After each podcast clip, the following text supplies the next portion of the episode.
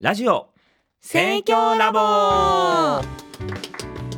え皆さんこんにちはこの番組は私たち記者が政教新聞の魅力をお伝えしていく番組ですメインパーソナリティの政教新聞報道局つづるくんと同じくパーソナリティの報道局ナビノスケです。コーヒーや紅茶、チョコレートを買うときは、フェアトレード認証製品であるかどうかを心がけています。よろしくお願いいたします。おーなびちゃんの SDGs コーナーそうです。今回のナビちゃんのワンアクション、こちらでご紹介するのは、フェアトレードでございます。フェアトレードね、はい、フェアトレードです。世界の貧困問題を解決するための方法の一つで、人と環境に配慮して生産された開発途上国の原料や製品を適正価格で継続的に購入することで、生産者やその家族たちの生活改善と自立を目指す貿易の仕組みです。SDGs 目標1の貧困をなくそうだけでなく、人権、ジェンダー、環境、気候変動など SDGs の目標の多くにつながっていきます。なるほど、はい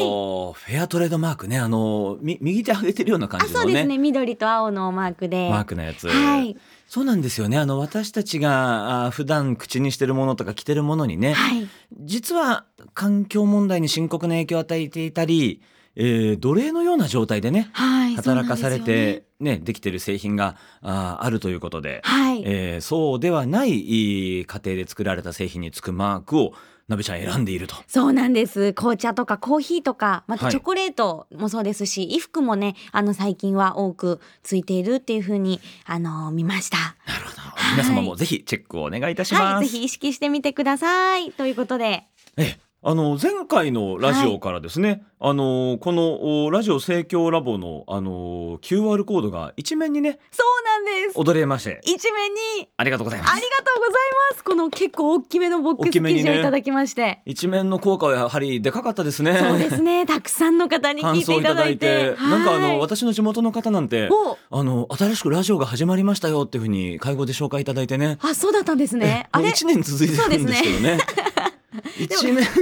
一面に出た途端にこれかっていうね、あやっぱ一面に出てこう、ね市民権を得た感じが。そうですね、ええそれより前にね聞いてくださってる方もたくさんいらっしゃいますかねありがとうら、ございますありがとうございますというわけで今日は久しぶりに感想を紹介するということで、はいそうですねとっても久しぶりのコーナーになってしまいましたけれどもお手感紙想紹介,、はい紹介コーナ紹介していきたいと思います、ー。はい。ラジオネームちゃこさんからのメールです素晴らしいラジオ盛況ラボの配信ありがとうございます朝の準備中鏡の前で聞きましたすがすがしい皆さんの声に勇気をもらいましたまた活動に育児にと頑張りますありがとうございます。はいありがとうございます。準備中にね聞いていただいて、そうですね。なくてはならない人材にっていうふうに思ってくださっているのがいや素晴らしいですーね。すがすがしい。はい、一緒に頑張りたいと思いありまがすと。うございます。じゃあ続きまして、えー私から、えーラジオネーム、えー、万事さんからあおーーいただきました。ありがとうございます。えー長野県で配達員をしています、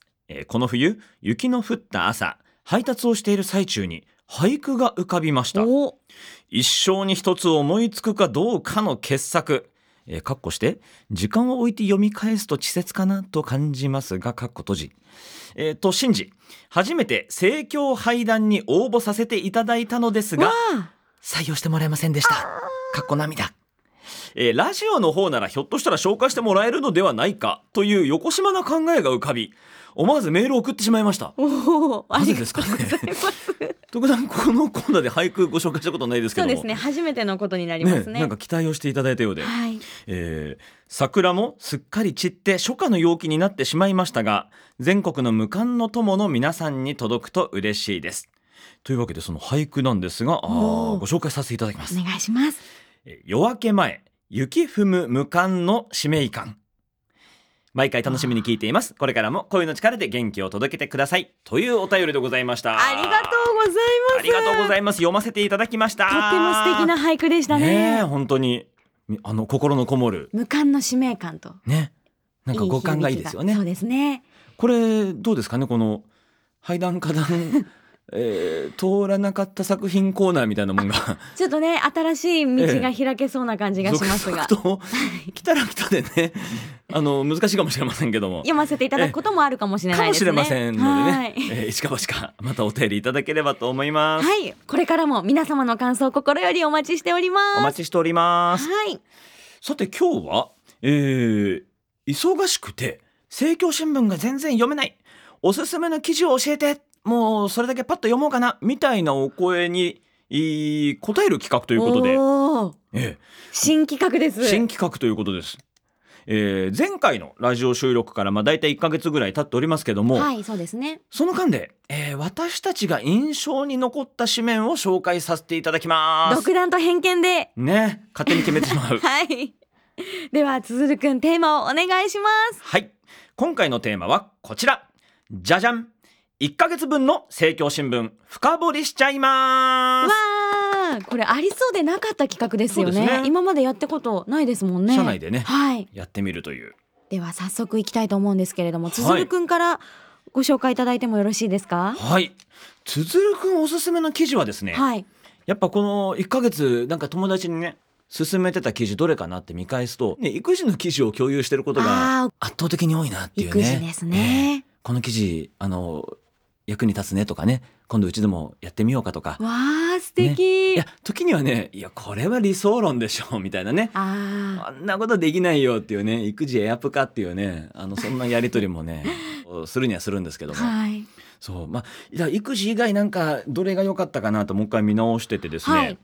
まあ、私一番あの面白かったなと思ったのが4月29日付の29日「付はい、危機の時代を生きる」はいあの一面からね、え2面に続くうー記事で、えー関西ドクター部長の中川さんが、えー腸が作るネットワークということでね腸お腹のところですね、はいお腹のはい腸のお話をあの書かれていたこれが面白かったなと今ねやっぱ腸活とかねそうですね話題になってる、ありますもんねええなんかあのー腸が良くなると結構思いもよらぬあの全然別のところのね体調改善につながるとかねはいそういったこともご紹介されているので興味深く読んでたんですけど最後の方でしたねうんあの御所の私たちもよく知っているねこのお足は京なりでねよくあー聞くあの南明法蓮華経のこの妙法蓮華経のね五字を体に例える、え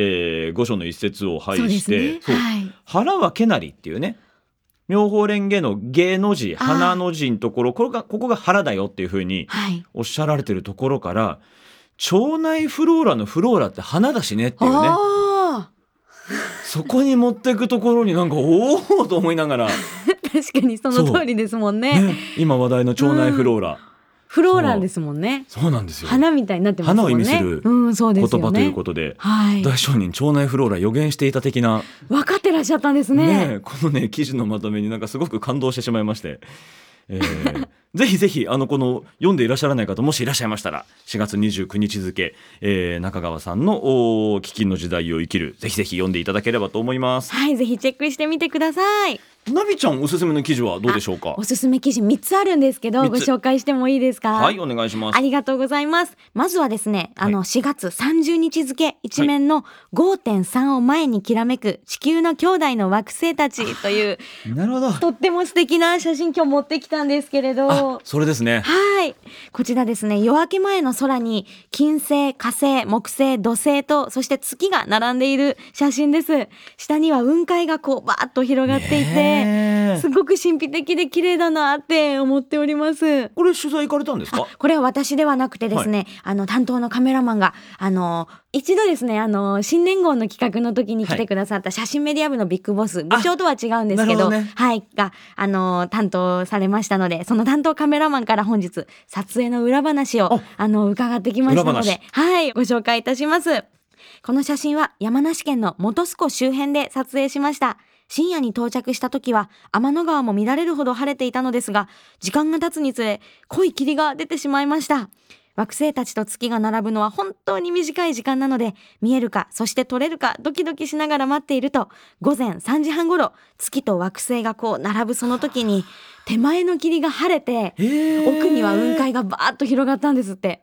すごいですよねでそのタイミングが紙面掲載の写真のものだそうでございまそのす様子が動画に撮られてたりは動画はちょっとなくていなるほど写真にっなってしまうんですけれど、えーはいでも太陽が出て明るくなる前のギリギリのタイミングだったのでこの撮影できたこととが奇跡だっていうふうに担当カメラマンからあのお声をいただいていますすごい4月30付けにはいそんな奇跡のワンショットがそうなんです撮影されたのは4月25日のあのことなんですけれども本当にこれ綺麗なのでぜひ見ていただきたいなといやー思い素晴まらすしいですねはい、で読者の皆様からもですねお便りをあメールをたくさんいただきまして感動しています宇宙のような大きな心で全ての人々や自然を包み込んでいきたいありがとうまた心が宇宙に広がるような気持ちになりました元気で頑張りますっていうふういにやー大変多くの反響をいただきましたありがとうございまありすがとうございます、はい、でこの写真の感じでいきますとですね、こうはい自然と風景の写真があのたくさん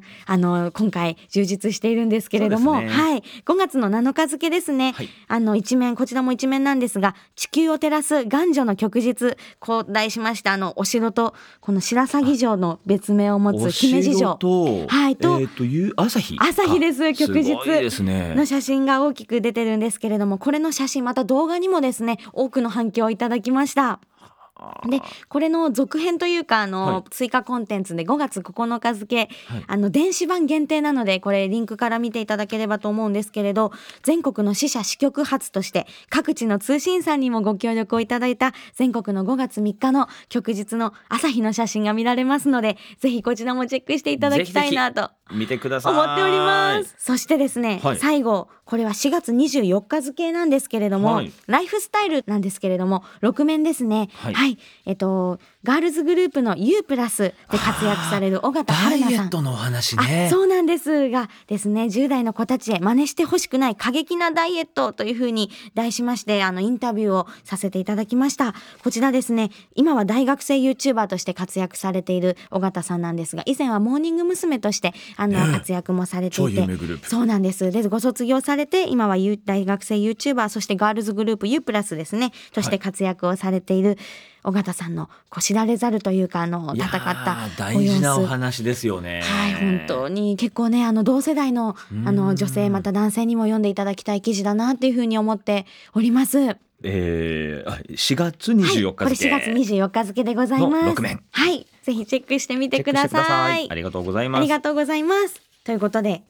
あとあのこのねテーマでラジオをやるとはいなったんで、私たちのねあのラジオのビッグボスにもねそうですね、ちょっとラジオのビッグボスいますね。おすすめ記事あのここここ1か月ぐらいで、はいえー何かないですかっていうふうに聞いてきたんですけど結構面白いあの回答をいただきましてあ、すごい教えてください。まずあの5月13日付の、はいえーこちら地方版になります。あ、これ。ええ東京版になるんですけども、はいえーですので東京の方以外は電子版をねあの有料会員の方は見ることができますけども、はい東京版に、えー友人読者えー、政教新聞をお会員さんでない方でね、えー愛読されてる方々のおお声を頂戴する、はい。ね、企画がやっておりましたけどもそこにちょっとねびっくりなね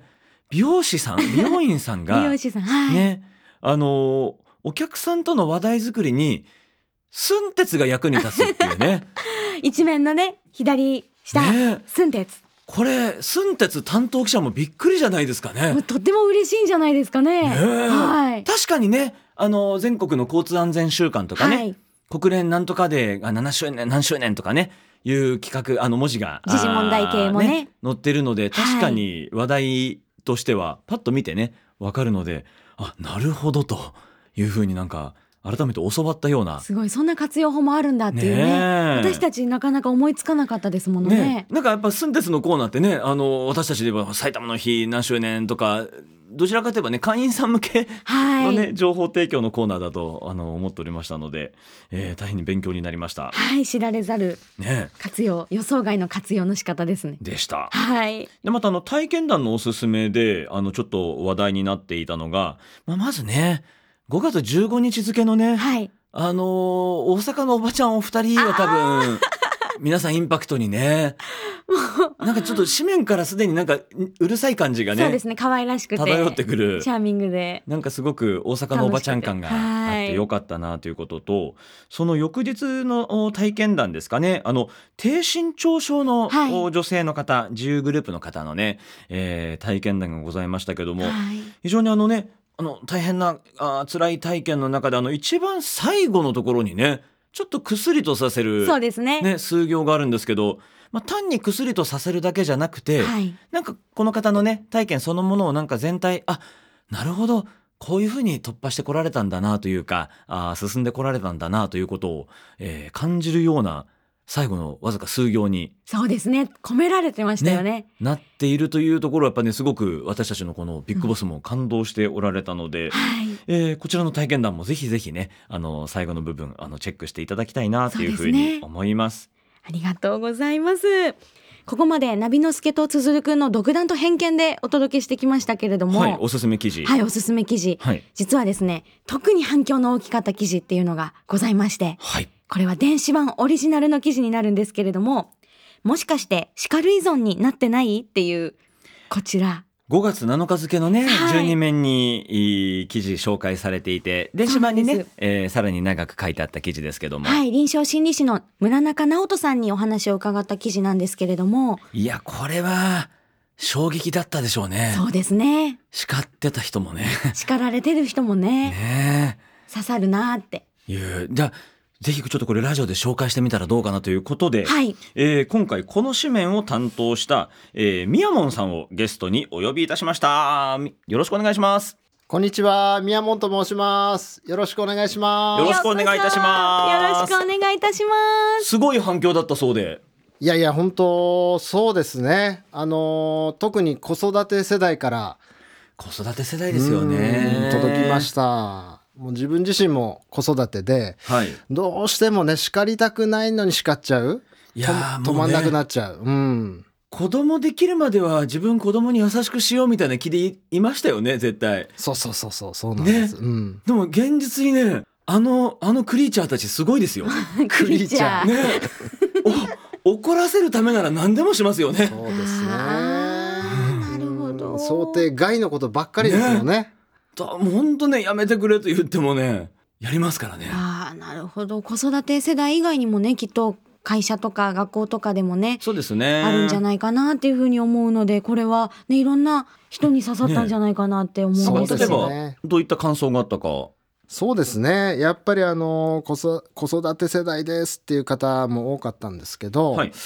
えーとまあ、例えばあの、まあ、叱るっていうことは、はいまあ、あの叱られた側の成長とか学びにはつながらないあ、ね、冒頭に。うんありましたね。これ自体にまず驚いたけれどももっと言うとそれはもう学術者の中ではもう話が終わってるのにそれが社会の人たちには全然うこんう。浸透してないと。私もこれはね、ね初めて知りました。うん、驚いたっていう声が多かったですね。その他に感想は。そうですね。あの他にはですね、まあ叱るという行為の奥に潜む叱る側の快楽、ね、叱ることは快楽なんだというね。ここにくだりハッがありまとししたたってね。ね書いてありましたね。わーねいや、でも反面ね。子育て的な話言うとね、はい。叱って全然すっきりしないですよね。そうですよね。終わらないですよね。うね、んだから、なかなかね、お、お、そうか、快楽なんだなみたいな気持ちもなくはなかったですけども。いろんなケースがありそうですよね。そうなんですよね。ね、いろんな意見が来たかなって思うんですけど、結構厳しめの感想というか、そういうのはありましたか。そうですね。これ多分厳しい意見なんですけど、自分もあのある意味共感するというか、はい。これもやっぱり子育て世代からでやっぱりどうしても叱らずにいられない状況であの叱ることに効果がないと言われても、まあ、多分きっとこう見放されたというかああ。そういうこうちょっと寂しい気持ちになっちゃったんじゃないかななんては思うんですけどね。確かにちょっとね、こうただ寄り添いが最終的にはありますからね。こう記事の中にね記。事の中に寄り添ってるなって。ねまあ、そういう意味ではちょっとね長い記事なんで、うん。ぜひゆっくり読んでいただければ嬉しいななんて思ってます。そうですね。いや、確かにね、あの、子供たち、まあ年代によりますけども、危ない、ね、本人ないし周りが怪我をするようなね、うんことの時にねそれあの大きな声出すこともあるでしょうし、はい。だから私あの育児の記事なんかでやっぱ好きだなと思ったのがあー怒っちゃってる自分を責めないでくださいっていうねあコーナーがあってでちょっと怒ったらパッと切り替えましょうっていうのをな我が家も結構それを実践していましてねー。。を切り替える。ええあのもう怒るのは数秒きつくねちょっと強いトーンで言った時にはもうパッとお明るく楽しい親に切り替えてね、えーそういうイベントだったっていう感じでねあ次に行っておりますけどあ。も。なるほど。やっぱりあの本を書いてる村中さん自身も、はい。あ、まあ書いてらっしゃいましたね。ね、そういえば。 8歳のお子さんがいて、うん。自分もそんなパーフェクトな育児ができるお父さんじゃないしまあもちろん叱っちゃうこともあるけれども叱る依存なんだってことを意識していくとだんだんと手放せるようになっていく感覚がありますとあー叱るという行為をですね。そうです手放していけこるの記事、依存っていうのはそれなりにキーワードですよね。そうなんですよ。あのね。ちょっと叱ってしまうとかあの、ね、そういうコントロールはの、ね、強弱はあるにせよそれになんかすっかり頼ってねあの叱るっていう一辺倒になってしまうといけないよという趣旨のおー意味で言えばこの依存してしまうのが良くないと。そうですね。そうなんですねだから実は効果がないっていうことを本の中でもこの記事の中でも書いてるんですけど実は叱っちゃダメですよとは実は一言も言ってないんですけれどもなるほどなるほど。叱るっていうことにこうより依存的になってる方はダメ自分自身の生き方教育の方法がダメっていうふうに、まあ、受け取ってしまう方が、まあ、本でも記事の中でも多かったのかななんてちょっと思ってますあーね。なるほど。叱るってことがダメってことではないですものね。まあ、あくまでも学びとうん。成長には寄与しない叱るという行為がですねだからあのさっきもあったんですけど子供が公園から道路に飛び出そうとしてたら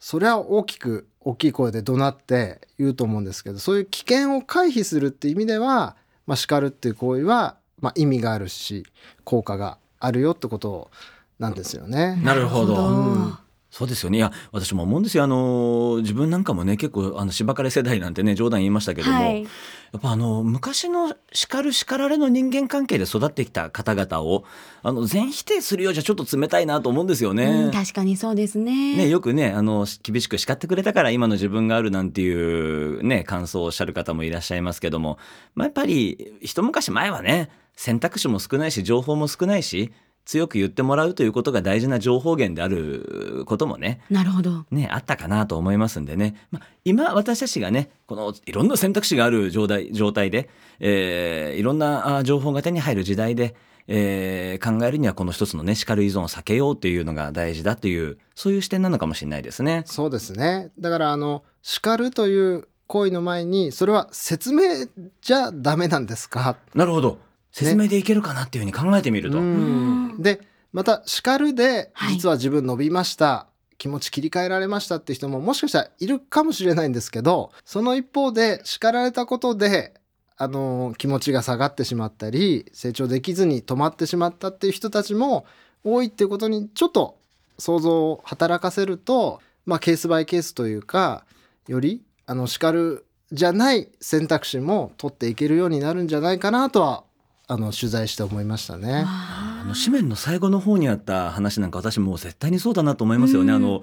叱るところではやっぱりアイデアが出てこなくなるっていう話。ね緊張しちゃいますよーねそうねですね。怒怒られられるる可能性があるところでねそんな突拍子もないこと言う勇気がないというか、ん確かにそうですね。そうだからそう考えるとあの5月1日付のギフトにね、はい。入っていたあの、まあ、2月20日付の12面でご紹介した記事が、えー、と5月1日付の盛況ギフトの中には入いっていましたけど、スタートラインですねスタートラインあのもう誰もが知るはいバレーボールの益子直美さんは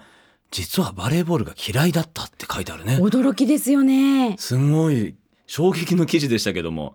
そのね、益子さん主催の監督が怒ってはいけないバレーボール大会っていうね、はい。この記事もやっぱりすごい注目浴びてましたよね。そうでしたね。たくさん反響いただいおて。声があって。ねえすごいこれスポーツやる人にもそうじゃない人にも参考になるんじゃないかなって思そこいにもまあすっけれたど。話でしたよね。あの、はい監督が怒らないから、うん。このプレーに挑戦できたみたいなね。余計なことしたら怒られちゃうから。そうですよね。ね、今回は監督ありまがし怒らないから、あの、初めて自分ができないことに挑戦できましたみたいなね。た自分で目標が決めれたっていうところですよね。そういう記事をやっぱりこの叱る依存の話の時に思い出しましたね。まあそうですね。ね、そうやっぱり、えー学びに寄与しない、うん。ね、成長に貢献しないというのはあなるほどなというこの益子さんのね記事ともリンクするリンクなしまなすねんていうふうに思いましたけども、この記事の中に危険な行為をやめたり、ごめんなさい、もうしませんと相手が言ったりしたとき、叱る側の立場からすると、望んだ結果が得られたと感じるでしょう。ただ、実はこれは単なる苦痛の回避に過ぎませんっていうふうにあって、あ、自分にもとっても経験があったなっていうふうに思ってそうですよねもうこの状況からなんとか避けたいから怒られてるっていう状況そをうね謝っているみたいなところあったなみたいな風に思って確かにこれはその怒られたことは覚えてるけどなんで怒られたんだっけなみたいな風になっちゃうなって思っているいのやでそれは間違いなくありますよねはい、うんその場ではねやり過ごすというかねっていうことあるんですけどまた同じようなまたちょっと違ったような状況に自分が相対した時に前回のような叱られた行為をうまく活かして何か行動アクションができるかっていうとそんなことなかったりして結局学びにつながってないんだなっていうことなんだと思うんですよね。そうですね子供怒った時にさこちら反省するポイントって結構それじゃないですかそうですね。子供には何にも聞いてないんですよねそうそうそうそう そう。全然聞いてないってことがねあの怒った瞬間に分かるんですけどおーついね怒ってしまうからあー自責の念というかね、うんそういったことがやっぱり多分子育て世代の皆様あるかななんて思いますけども、はいまあ、ぜひねちょっとこの記事がきっかけになってね皆様見つめ直す機会になれそうばですね叱るをこう手放していけるような、案外叱ってるヒント人この記事読んでないんじゃないか感っていうのもね、あるかもええ、なんか不思議としますよ あるねか。もしれない、届いてほしい人にね、うんねね、このラジオでぜひねちょっときっかけになればぜひね嬉しいですね。本当にすごい叱る人とかにシェアするのもいいかもしれないですよねあそれすごく勇気いりますよね。ね、叱叱り返されそうなあ、ねえダメですねごめんなさいな何が言いたいんっていう ねまあ何が言いたいんっていう確ねかに